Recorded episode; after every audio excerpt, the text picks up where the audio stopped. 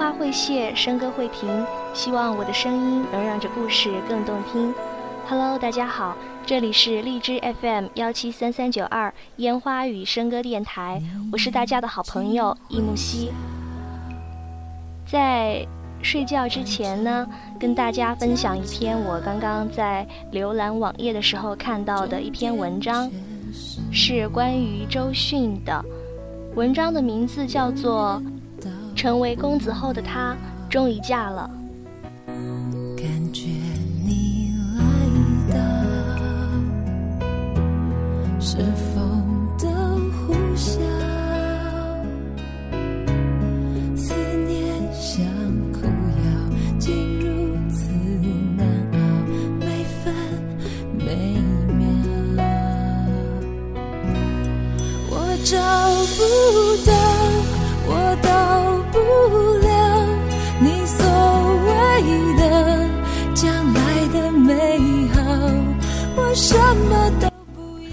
有些恨，挫骨扬灰不后悔；有些爱，逃不出天网恢恢。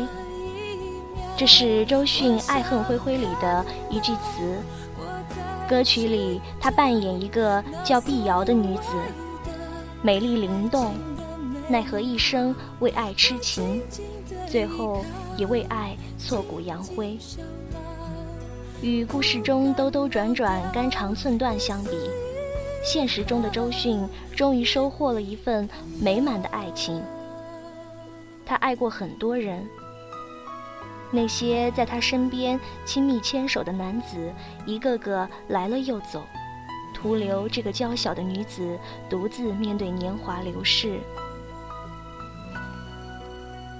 周迅一直都是一副不食人间烟火的精灵模样，每次都大方分享爱情的甜蜜，这样的形象更像一个女朋友，而不是可以共商生活琐碎的妻子。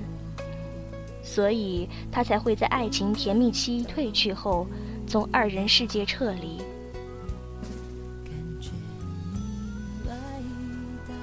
当七月十六日晚。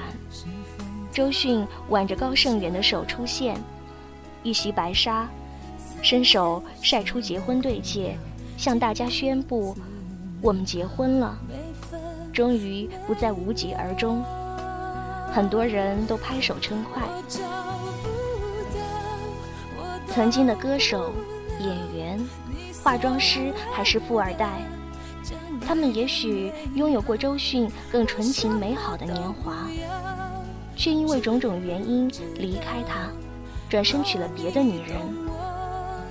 面对一次次的采访，周迅都表现出自己还是对爱情有所期待，不会因为过去而有所改变。大家都认为现在对的人是靠他的坚持换来的。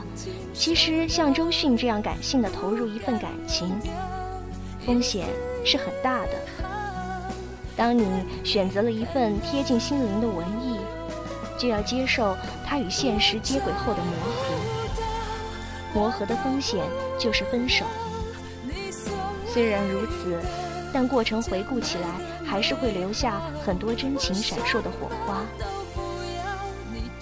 这就是周迅坚持的意义。那时花开中，周迅和朴树有一段青涩的演出。二人也经历了相恋和分手。几年后，朴树娶的声线和外貌都很像周迅的吴晓敏。接着便是朴树长时间的停止创作。记得朴树曾带着妻子上节目，主持人很激动夸张地问朴树会不会一辈子爱吴晓敏。朴树冷静地回答：“不能保证。”因为未来谁都说不准，这种后知后觉的痴情和对承诺的拒绝，是朴树处理感情的方式。可以看出，他的自我在婚姻面前并不会做出让步。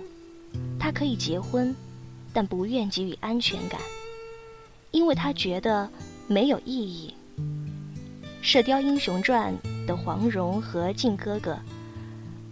他说：“他是一个特别有担当的男人，然后就将自己交给他。最好那会儿，周迅和李亚鹏住在一起，记者去采访，两个人就坐在地毯上，周迅抱着毛绒玩具，幸福的注视男友。其实那个时候，二人已经从恋爱模式步入了婚姻模式。